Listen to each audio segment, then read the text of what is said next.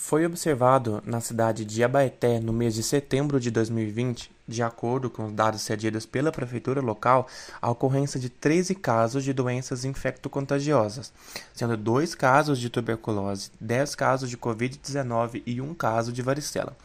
É preocupante o fato de ter crescido um número tão grande assim de doenças na cidade, principalmente essas doenças em específico, tendo em vista que a cidade tem em média 23 mil habitantes. É uma cidade relativamente pequena. As medidas precisam ser tomadas o quanto antes para que as doenças sejam erradicadas o mais rápido possível.